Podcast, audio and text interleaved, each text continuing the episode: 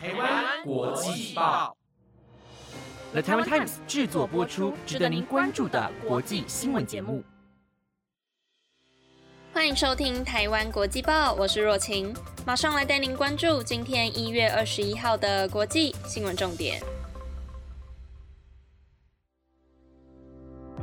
各位听众朋友们，大家晚安。诶，不知道大家有没有听出来，今天的主持人从平安变成了我呢？因为其实这是我第二次和平安换班了，所以相信周五的听众朋友们应该多少也有觉得我的声音是略微耳熟的吧？应该有吧，大家。如果没有的话，我就我就 我好像也不能怎么样，就是只能请大家再继续多多指教嘛。诶，但是其实我每次在换班的时候啊，我都有在上一集用一种方式先偷偷的跟大家告知，不知道有没有人有听出来？那到底是什么方式呢？诶，这里请让我偷偷来使用一下最近学习到的行销技巧，就是把答案在节目尾声的时候公布，大家才会一起听到最后。但是其实我本人是非常讨厌这个技巧的，因为我是一个超级不喜欢卖关子的人，所以我等等在播报新闻的时候，可能会忍不住一直想要讲出答案。那为了不要发生这种事情，现在就马上来带大家一起了解今天的国际新闻。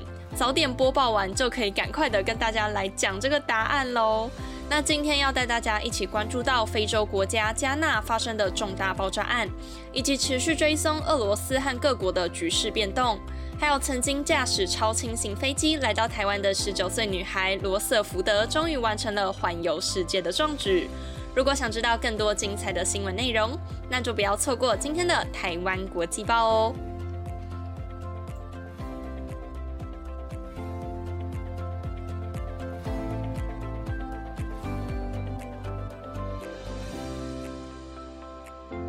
今天的第一则新闻要带您来持续追踪俄罗斯和各国之间的关系。先前也曾播报过，美国和欧洲为了要解决俄罗斯和乌克兰之间的僵局，多次召开了双边谈话，不过似乎都没有得出双方都满意的结论。而美国总统拜登昨天在记者会上谈论乌俄冲突的时候，也因为提到对俄罗斯的惩罚比例会随着侵略规模有所调整，而引发了外界强烈的议论。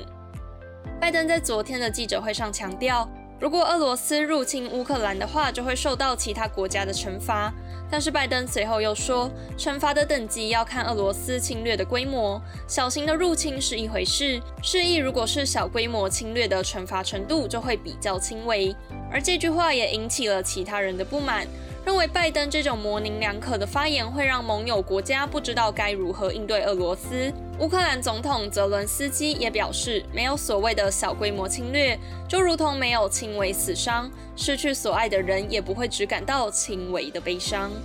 而面对外界的不满，拜登也出面重申，俄罗斯军队无论以何种形式入侵乌克兰，都属于入侵。美国国务卿布林肯也强调，美国的态度一直都相当的明确。那就是俄罗斯军队一旦踏入乌克兰的领土，就会招来美国和盟友迅速并且严厉的联合回应。而现在外界也都在持续猜测，这些话是否会再次影响到美国和俄罗斯之间的关系，以及是否会让美国今天和俄罗斯的最后一次谈判又再度陷入僵局。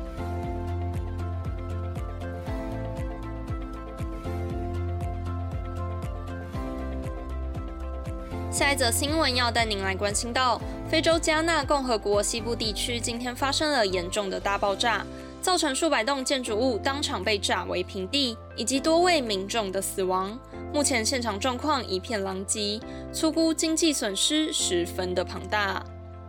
而会发生如此严重的爆炸，是因为一辆载着爆裂物的卡车在前往金矿场的时候撞上了摩托车，导致这些爆裂物当场爆开，并波及到附近的建筑物以及民众。根据加纳媒体所上传的影像，还有民众分享的照片，都显示了爆炸影响的范围十分的巨大，现场的灾情也十分可怕，数百栋建筑物被炸得七零八落，也可以看到地上散落着许多遗体，上面还覆满了灰尘。爆炸中心地点更是直接被炸出一个坑洞，许多民众都站在坑洞旁边向下查看。而这一次爆炸事故造成的人员伤亡，目前也还没有一个明确的数字。当地警方也发布声明，提醒民众，现场的状况依然有潜在的危险，建议民众做修复行动的同时，也可以先搬离爆炸发生的区域，先到附近的城镇避难，以免发生二度灾害。此外，由于加纳的矿产十分的丰富，占了国内生产总值的百分之十五。因此，外界现在也担心这次的爆炸是否会影响到之后矿产的开拓，导致加纳的经济再受到另一层面的打击。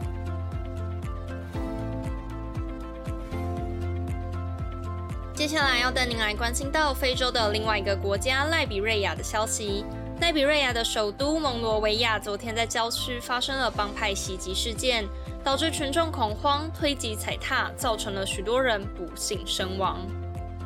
赖比瑞亚的首都蒙罗维亚昨天在郊区新克鲁镇举办了一场通宵的基督教祈福聚会，大批基督徒围在一起祈福。但是在祈福的过程中，突然遭到了一群名为佐戈斯的街头帮派袭击，手持弯刀和其他武器，企图抢劫他们的财富。导致参与聚会的民众惊慌失措，混乱之下，许多人都被绊倒，而其他人也来不及顾及倒在地上的人，许多倒地的民众都不幸被踩踏，造成了至少二十九人死亡以及多人重伤命危的惨况。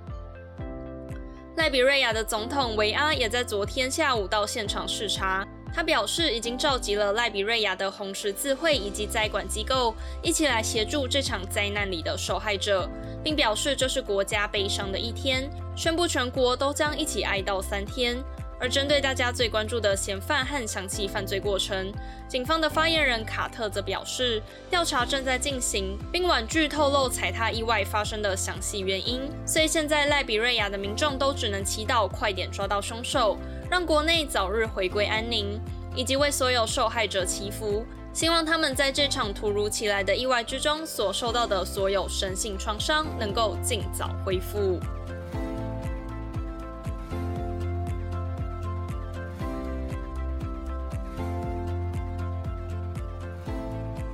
您喜欢看剧吗？许多人一到放假时间就会开始疯狂的追剧，随着剧情里的情节一起喜怒哀乐，也成为了他们最大的休闲乐趣。而面对爱追剧的人们来说，拥有一个会定时稳定更新节目，并且版面清楚的播放平台也是最重要的。而其中知名的串流影音平台 Netflix，更是因为方便的操作系统以及拥有许多独家的节目而广受大众喜欢。许多人都会和亲朋好友一起合买 Netflix 的账号，互相分享。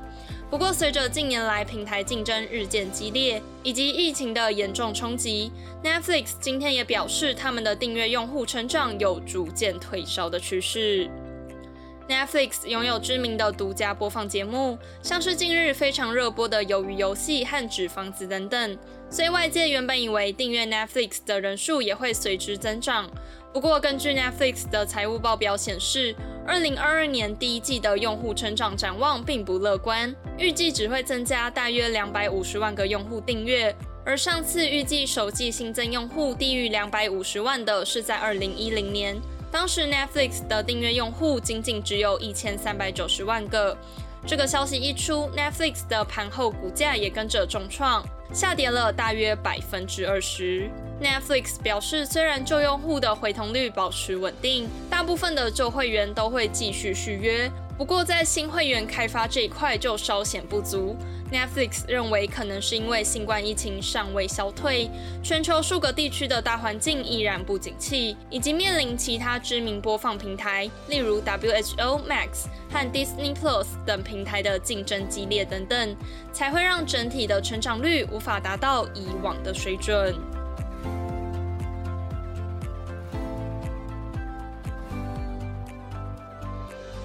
知道大家还记不记得，在十二月十四号的时候，松山机场曾经非常的热闹，因为当时有一位才十九岁的少女决定驾驶超轻型飞机，在预计三个月内绕行世界一圈，而松山机场也成为了她其中一个降落地点，所以当时许多人都到松山机场去欢迎她。而今天的最后一则新闻，也要带您来关注到这位少女在昨天也成功的返回比利时，平安的完成环绕世界一圈的壮举。这位十九岁的少女罗瑟福德今年在八月的时候从比利时出发。原本罗瑟福德希望在三个月内就可以完成环绕世界，不过由于签证和气候的问题，她在俄罗斯就待了一个月，也直到十二月中旬才来到台湾。而他下飞机的时候，虽然也迫于防疫规范而立刻进入防疫旅馆，但是他依然有品尝到台湾知名的珍珠奶茶，也得到了松山机场送他的客制化 T 恤。最后，罗瑟福德在离开松山机场的时候，也穿着这件 T 恤，开心的准备起飞去征服下一个国家。而昨天，罗瑟福德终于完成了一共五万一千公里、横跨五十二个国家的挑战，成功的平安返回比利时库特莱威佛尔泽机场。机场内也挤满了许多来庆祝的人们。罗瑟福德也在众人的欢呼和庆祝声中缔造了最新的世界纪录，成为了史上独架飞机成功环球的最年轻女性。罗瑟福的表示，希望自己的驾机环球旅行能够鼓励女性在科学、科技、工程以及数学领域上的学习和工作，并激发女性对航空的兴趣。而现在正要上大学的她，未来的梦想是成为太空人。这也让外界非常期待这位勇敢的女孩，未来除了征服天空以外，也可以征服地球以外的世界。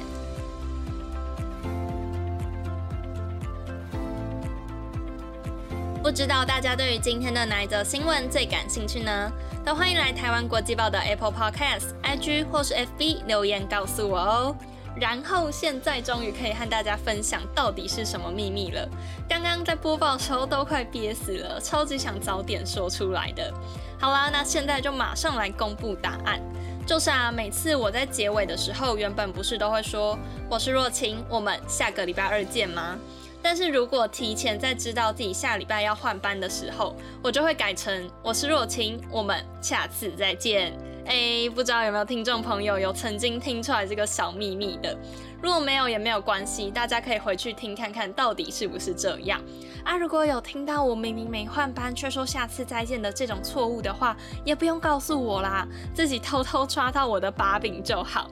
好啦，那今天的台湾国际报也在这个小秘密之后要暂时告一个段落了。以上的新闻内容皆由了台湾 Times 制作播出，感谢各位的收听，我们下个礼拜二见。